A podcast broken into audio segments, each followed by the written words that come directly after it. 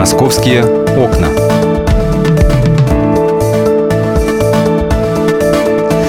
Продолжается программа «Московские окна». У нас сегодня немного изменился формат нашей программы. Обычно в это время мы обсуждаем легкие, хорошие московские новости. Иногда проводим расследования. Но сегодня у нас есть одна беда, о которой мы все говорим. Это теракт во Франции, теракт, который произошел в Ницце. Чудовищный совершенно по своей наглости, по исполнению. А, в прошлом часе мы говорили с экспертами о том, а, как же а, пропустили французские спецслужбы э, преступников, э, э, где недоработки, пытались э, некие аналогии с Россией провести, что, в принципе, логично. Москва большая, э, Россия тоже гигантская, но и в столице у нас действительно огромное количество различных мероприятий проводится. Э, из ближайших у нас День города в столице, он будет у нас э, в сентябре, в первой неделе сентября. Э, и, опять же, нам надо понимать, э, каким образом нам себя обезопасить.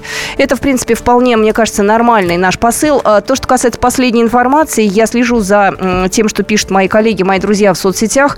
Э, Георгий Черданцев находится сейчас, э, комментатор футбольный, находится сейчас во Франции немножко в другом месте, в Провансе. Он а, пишет, по французскому телевидению до сих пор не подтвердили теракт. Водитель был с документами и совершенно нормальной биографией. Есть версия, что он поступил как тот немецкий пилот, который нарочно разбился вместе с людьми из-за личных проблем. У этого, как выяснили, тоже были домашние проблемы. Но слушайте, если это так, то это, конечно, совершенно другая история. Но мне бы хотелось уже сейчас э, понять э, и узнать ваше мнение. Номер эфирного телефона 8 800 200 ровно 9702 и WhatsApp наш 8 967 200 ровно 9702.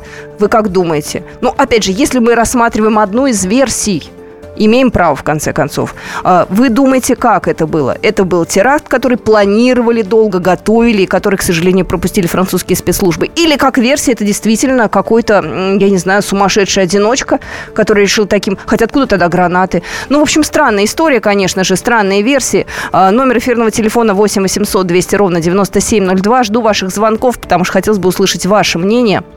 Если вы были во Франции, если вы были в Ницце, а, расскажите, пожалуйста, а, как у вас, а, какие у вас ощущения сложились, даже если и не были, в конце концов, неважно, здесь уже дело совершенно в другом, почему это произошло. И опять же, вы в Москве здесь, опасаетесь ли вы каких-нибудь неприятных инцидентов? Это уже самый важный вопрос. То, что касается последней информации, германская федеральная полиция по согласованию с Парижем ужесточила контроль на границе с Францией, а вот 20 числа 20 июля, через пять дней, а, парламент Франции будет рассматривать закон о продлении в стране чрезвычайного положения а чрезвычайное положение, собственно говоря, оно было введено сегодня. А, трехдневный общенациональный траур сейчас объявлен во Франции. А, естественно, в память о жертвах теракта россияне выражают свою солидарность, приносят цветы к зданию Генконсульства Франции на Невском проспекте, это в Питере. Около московского посольства тоже оставляют слова соболезнования. Там э, находится наш э, специальный корреспондент, корреспондент московского отдела Александр Газа. Мы не так давно с ним выходили в эфир, и вот он нам последнюю информацию рассказал.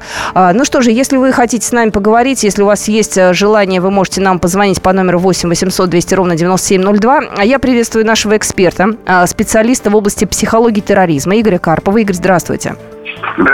Игорь, знаете, я о чем хотела вас спросить. А, мы много раз с вами а, связывались уже. У нас, как правило, был повод для общения печальный, когда происходили теракты.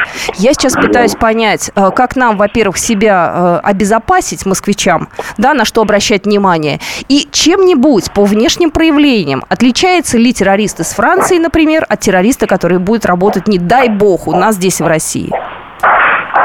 Ну, дело в том, что, конечно, здесь нельзя ставить террорист как идентификационный признак там, в связи там, э, с разными странами или национальностями. То есть э, терроризм, он э, в этом своем действии основном, то есть нанести вот этот ущерб, террор переводится как страх, ужас, он везде одинаков. Вот. И, и методы похожие. Ну, а насчет того, что... Э, ну, другое дело, что в разных странах есть разные причины. Ну, что касается Франции, уже очень много сказано вообще, что Европа наделала, напустила себе, а теперь не знает, как с этим разобраться. Вы согласны, что перестарались немножко? Не готовы они были к такому прорыву? А как, извините, пожалуйста, Игорь, ну как они могли не готовыми быть, если до этого у них, извините, был Шарли Эбдо, потом в ноябре у них был расстрел во Франции 8 месяцев назад, и прошло вот сейчас буквально не так много времени, и третий теракт уже за, в принципе, короткий срок. Ну, я понимаю, но это все результаты вот последней политики, вот этой иммиграционной. И вы не обижайтесь, но вот это три э, акта, это еще не все. Вы посмотрите, сколько у нас э, за десятки лет было в одной Москве взрывов там, и, да и в, других, в других местах. И когда война шла в Чечне, и вообще по, по, по несколько раз за одно лето. И в метро, там, и в других местах. Согласны? То есть это не здорово. Но я хотел э, сказать э, другое. Вы говорите, как определить. Ну да, да, да. То есть может... Есть э, такое направление профайлинг. Если вот э, обратили внимание, сейчас в метро э, в синих этих самых уже, ну сколько, года два, э, даже больше, наверное, служба безопасности. Да. Вот у них есть специальные курсы, я на них преподавал. Вот они, кстати, там много бывших милиционеров, вот, ну, уже там пенсионного возраста, ну, они свое дело знают, и тем более тут не надо бегать. Но наблюдать тоже мучительно, это не так просто вот это вот да там э, у них глаз наметан, и есть, я уже рассказывал там на некоторых передачах, результаты угу. очень неплохие. Вот, а там, что а... это за такой профайлинг? А, чему там учат? Это оценка пассажиропотока. Вернее, это не пассажиропотока, это профайлинг. Вот сейчас фильм идет уже художественный. Э, там э, женщина, она все определяет там по глазам, там по этим самым. На Западе э, «Обмани меня», вот сериал. Угу. Вот. Это Поль Экман такой вот. Он еще сейчас живой американец. Это вот он родоначальник вот этого дела. Э, э, значит, оценка по внешним признакам. Но она действительно работает, но нельзя с ней перегибать. Но это только часть. Э, я хочу вот другое привести. Когда я сам еще, значит, там в погонах был, все остальное, по молодости, в советское время, вот на, попробуйте на Красную площадь попасть, понимаете, или, скажем, там даже гостиницы, вот когда мероприятие Конечно. Вокруг. Каждое, это было даже иностранцы просто бунтовали. Мы вот там, ребята с наших учебных заведений приходили и в каждом номере. И не подпускали еще и к окну, когда парад. Ну, это перебор тоже, они деньги заплатили. Но вот было так. Ну, то есть у нас меры безопасности были достаточно высокими. Во Франции такое крупное мероприятие и меры безопасности, ну, по крайней мере, так многие наши эксперты говорят, были достаточно слабыми. Э, я еще раз благодарю нашего эксперта. Э, я э, хочу сказать, что у нас в эфире был Игорь Карпов, специалист в области психологии и терроризма. А буквально через пару минут мы позвоним во Францию и узнаем у Георгия Черданцева, у футбольного комментатора, что же за версию выдвигают, почему это мог быть не террорист. Продолжим совсем скоро. Московские окна. Московские окна.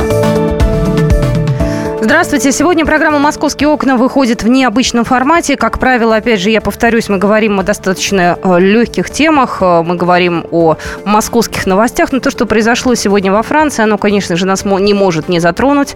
Э, погибшие в результате теракта в Ницце, я напоминаю, по-прежнему ужесточен контроль на границе с Францией. Новостей много, и все это вы можете услышать из наших выпусков новостей.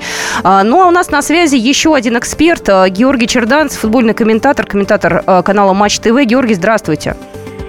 Добрый день. Ну, ну, вряд ли я эксперт, я просто оказался здесь случайно в этот момент. Я, я хотел спросить, а где вы конкретно сейчас находитесь? Ну, я с, не в самой Ницце, я в Ницце был вчера, но не вечером, к счастью. Я в 10 километрах от Ниццы, поэтому, в общем, наблюдаю более-менее все по телевизору в режиме онлайн, потому что мне сегодня из Ниццы надо на пароме выезжать дальше, и, собственно, вот стоит вопрос, ехать или не ехать, но я как бы такой человек, не поддающийся паническим настроениям. А, вот, поэтому, в общем, э, думаю, что все нормально будет. Георгий, я хотела уточнить. Вы говорите, что вчера были недалеко от Ниццы и в Ницце. А вчера, там, когда все еще было спокойно, там ходили ли полицейские? То есть они же понимали, что праздник, что народ будет? Да нет, вот он все делал. Знаете, я во Франции уже больше месяца. Мы же отработали полностью чемпионат Европы. Я месяц прожил в Париже э, и наблюдал собственными глазами. Знаете, вот некоторые ситуации действительно удивляли. Я вот лично могу вам сказать, что э, на финал э, чемпионата Европы я вошел без досмотра. То есть я вошел с рюкзаком. Э, вот в первый день я на первом матче был на Парк де Пренс на стадионе. У меня рюкзак проверили шесть раз. Э, раскрывали, вынимали все вещи и так далее. На финал я просто заблудился там по Стад де Франс, он очень большой, и там сложно с обходами. Я заблудился, и мне куда-то сказали, вот идите сюда. Я прошел, аккредитацию показал, мне никто не заглянул в рюкзак вообще. Это было на финале. Это я вот вам говорю как, так сказать, очевидец. Поэтому, в принципе, вопросов по организации безопасности, вот у меня, как у человека, который ежедневно фактически сталкивался с посещением крупных спортивных сооружений объектов, вопросов действительно много. И вот вчера я говорю, что я с утра буквально ехал на машине по английской набережной вдоль Ниццы. А, там шла подготовка к фейерверку и к, собственно, массовому стечению народа.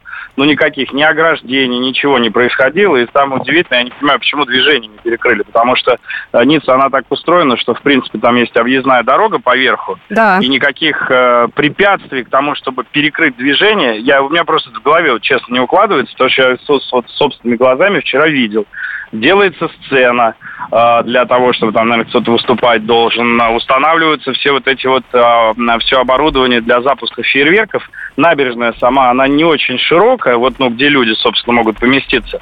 Поэтому вероятность того, что просто кто-то случайно выйдет на дорогу, так сказать, и впадет под колеса, она и так априори очень высока. Вот, то есть э, это само по себе очень странно, то, что движение не было перекрыто во время с, э, непосредственно уже празднования. Я пытаюсь, знаете, соотнести это с Москвой Москвой, э, в Москве было бы за неделю все готово. Везде бы стояли полицейские, и все бы с пониманием к этому относились.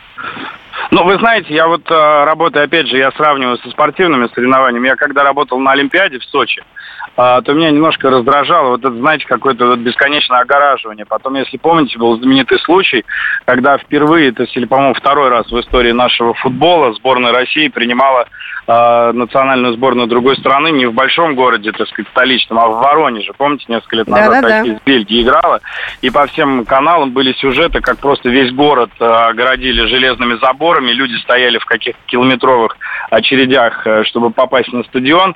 Э, понимаете, тут как бы вот не поймешь, во всем нужна золотая середина, то есть с одной стороны, когда это чересчур, вот как, например, в Сочи было сделано, да, но с другой стороны, мы прекрасно тоже понимаем, что а у нас тоже была террористическая угроза, и, в общем, наверное, эти меры были необходимы. Во Франции, наоборот, другая крайность. То есть Там... вот такое впечатление, что все в порядке.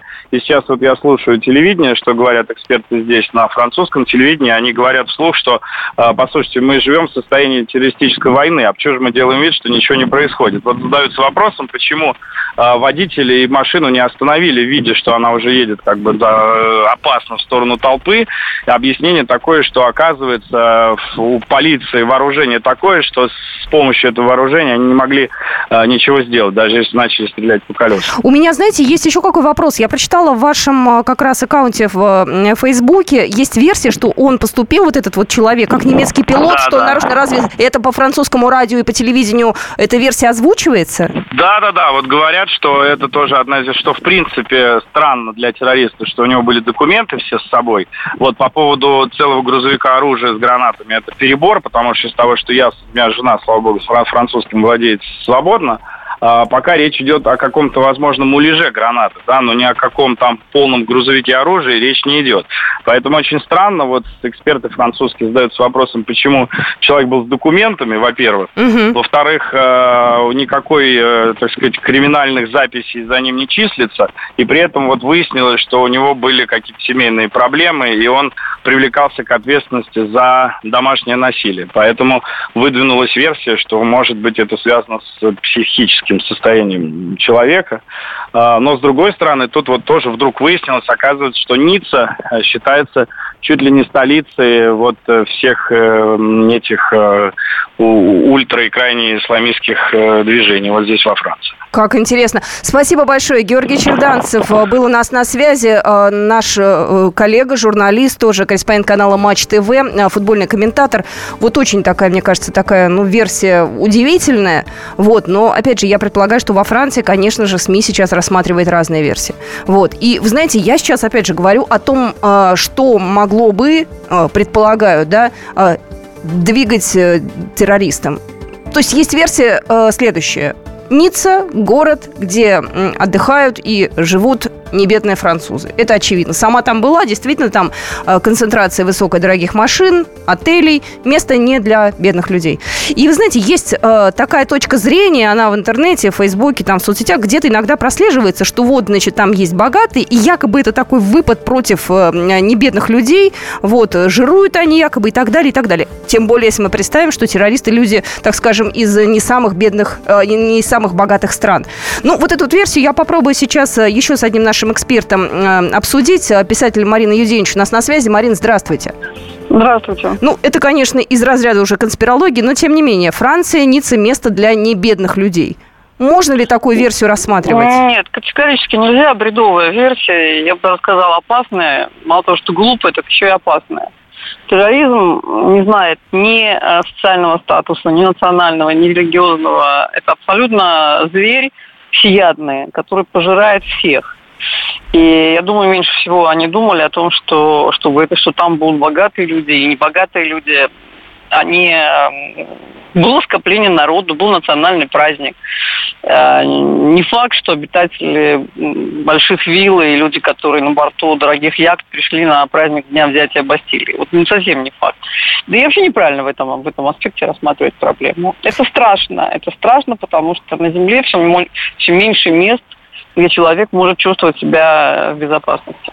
Марина, а как вы считаете, в Москве у нас э, безопасно, если мы вспомним крупные мероприятия? 9 мая, у нас впереди День города, у нас э, День России праздновался. Вы как думаете? Ну, понимаете как, небезопасно, еще раз повторюсь, небезопасно сейчас нигде. Мы находимся э, все. Мы вне зависимости от нашей э, национальности, нашей религиозной принадлежности, э, нашего социального статуса, мы в любую минуту можем стать жертвами этого монстра, который называется терроризм. Наверное, небезопасно. Бог миловал пока. Бог и э, работа наших спецслужб качественная, потому что мы ведь только потом узнаем, и в таких сухих строчках газетных, информационных, когда говорят, что там предотвратили, здесь предотвратили, двух задержали, пятерых задержали.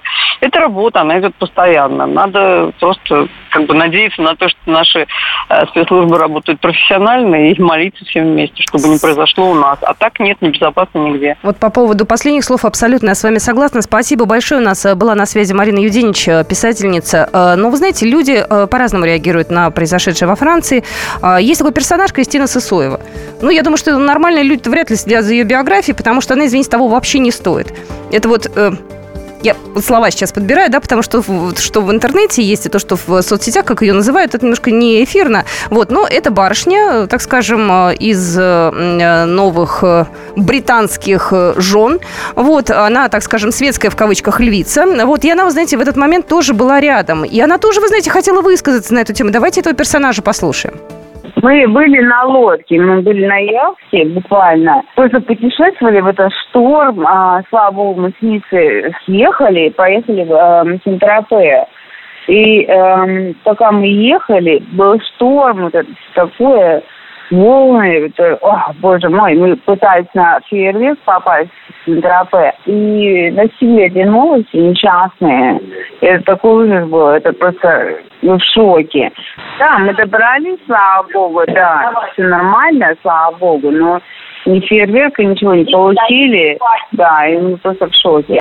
Ведь фейерверк она не получила, Кристина Сысоева. Как ей дальше жить, я даже не представляю. Я просто даже не представляю.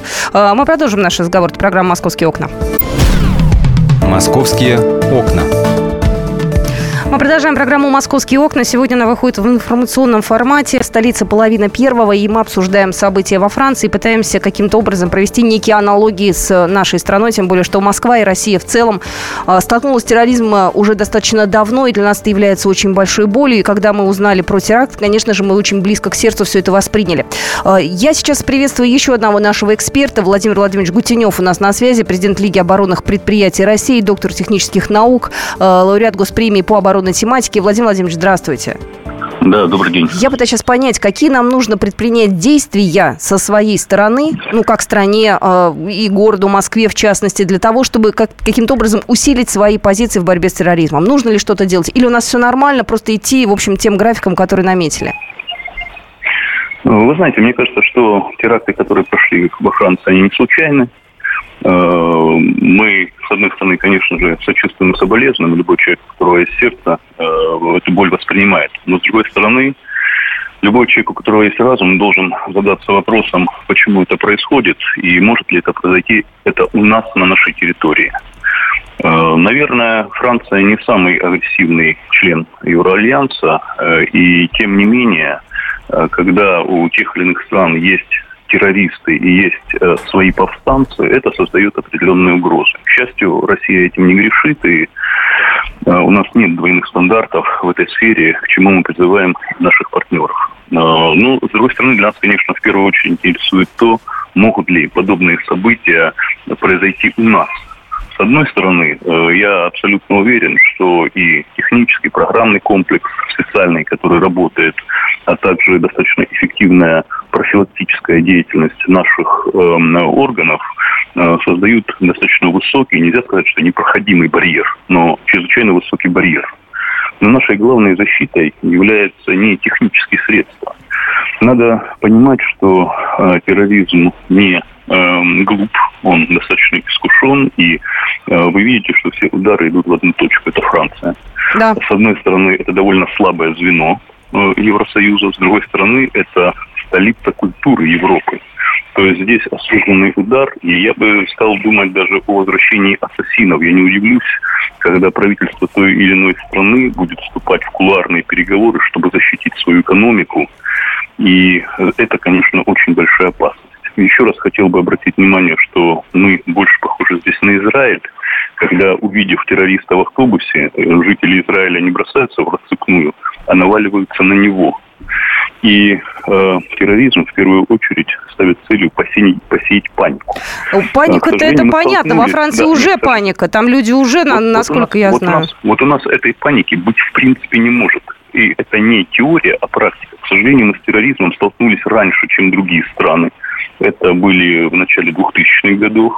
И мы не встречали, в общем-то, особого сочувствия. Наоборот, э, порой была вполне лицемерная позиция. Но то, что у нас не было паники и было единение, говорит о том, что мы, в общем-то, народ воин. И поэтому мы не являемся для террористов особенно привлекательным объектом. Я сомневаюсь, что э, какие-то взрывы или теракты могут кардинально изменить настрой нашего народа.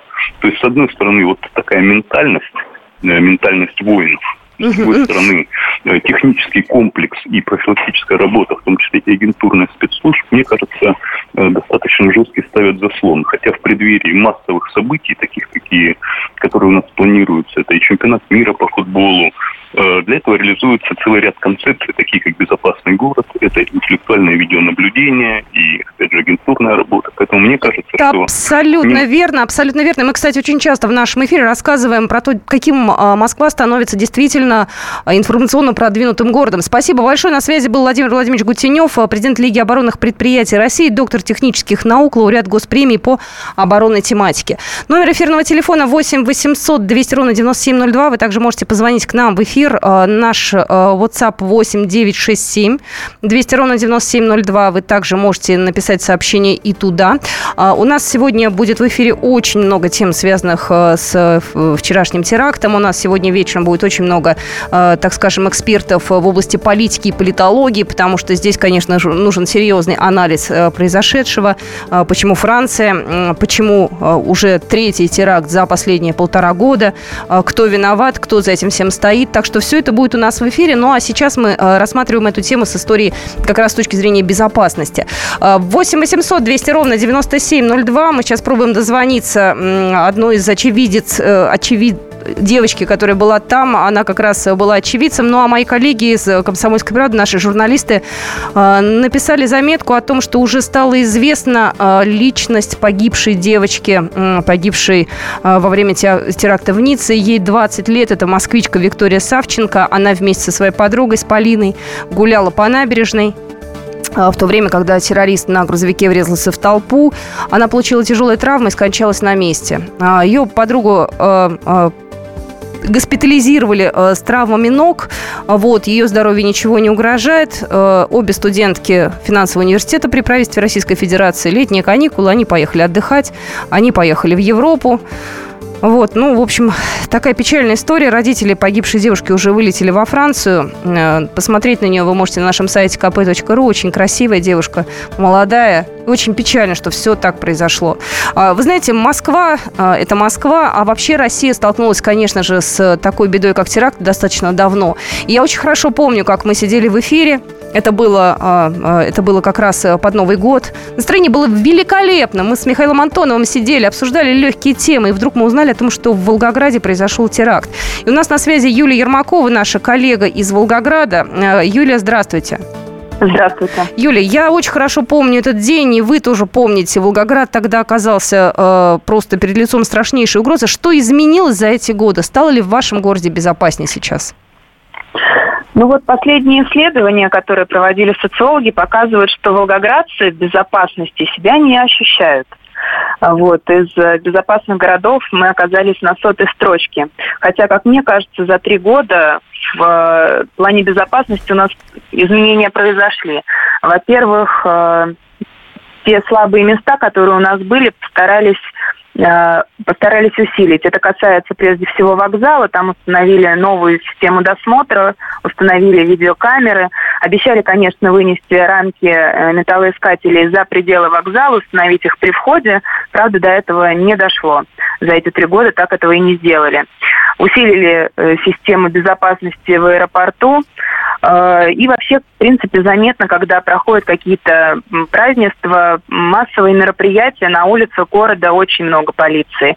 Э, последние э, праздники тоже это показывают. И 9 мая, когда было, например, шествие бессмертного полка, попасть на него можно было только пройдя через э, рамки металло, металлоискателей. В общем-то, полиция досматривала всех подозрительных граждан, просила показывать э, содержимое своих сумок и мне казалось, что вот в эти дни люди себя чувствовали в безопасности. Я хочу сказать, что после того, как у нас произошли теракты, э, тоже было очень масштабное мероприятие. Э, тогда Россия готовилась к Олимпиаде, и по всем городам проносили олимпийс... факел с олимпийским огнем. И э, уже тогда волгоградцы, во-первых, показали свою сплоченность и вышли на улицу, встречали этот олимпийский огонь. И уже тогда полиция была во всеоружии и готова, мне кажется, к тому, чтобы защитить нас в случае чего. Юлия, скажите, пожалуйста, что народ сейчас говорит? Ну, многие же узнали про Францию. То есть э, какие эмоции у людей и э, как они выражают свою солидарность? Ну, это, конечно, шок. Э, во-первых, непонимание, как такое могло произойти, а во-вторых, это огромная э, доля сочувствия, потому что, мне кажется, волгоградцы, как э, никто другой, понимают, насколько тяжело пережить это горе и высказывают слова соболезнования семьям, которым оно пришло. Разговаривали, есть и другая сторона, скажем так, этой истории. Разговаривали с представителями туроператоров. Все-таки Э, сегодня были отказы от туров по Европе и так далее. Говорят, что снижения туристической активности со стороны волгоградцев все-таки нет. Те, кто запланировал свою поездку в Европу, во Францию, он э, и отправится туда. Никто не меняет планы. Я поняла. Спасибо. Никто не меняет да. своих планов, да. Спасибо большое. Юлия Ермакова была у нас на связи, наш коллега из Волгограда. Мы позвонили в Волгоград, потому что Волгоград пережил чудовищный теракт. Вы помните, э, на вокзале это было э, не так давно, это было в 2013 году, но поверьте мне, все это, естественно, волгоградцы помнят. И москвичи помнят. И французы будут помнить. И мы будем в этой ситуации разбираться. Я еще раз напоминаю номер нашего эфирного телефона 8 800 200 ровно 9702. Вы можете позвонить э, к нам в эфир. Э, мы эту тему будем э, сегодня достаточно обстоятельно обсуждать с разных сторон. Если вдруг у нас будет какая-то эксклюзивная информация, то вы получите ее первыми. Если вдруг вы что-то прослушали, то вы можете выйти на наш сайт kp.ru. Там вся информация есть. Ну и из последних, по крайней мере, новостей, водитель грузовика, который совершил теракт, был опознан как Мохаммед э, Лохаэдж Бухлель. Вот его имя, фамилия. Э, ну, про него уже есть некоторая информация. Опять же, мои коллеги из службы информации вам расскажут буквально через пару минут подробности. Я напоминаю, что это была программа «Московские окна». Меня зовут Екатерина Шевцова, но я с вами не прощаюсь. Так что будьте с нами, звоните, присылайте сообщения в WhatsApp. Это «Комсомольская правда». «Московские окна».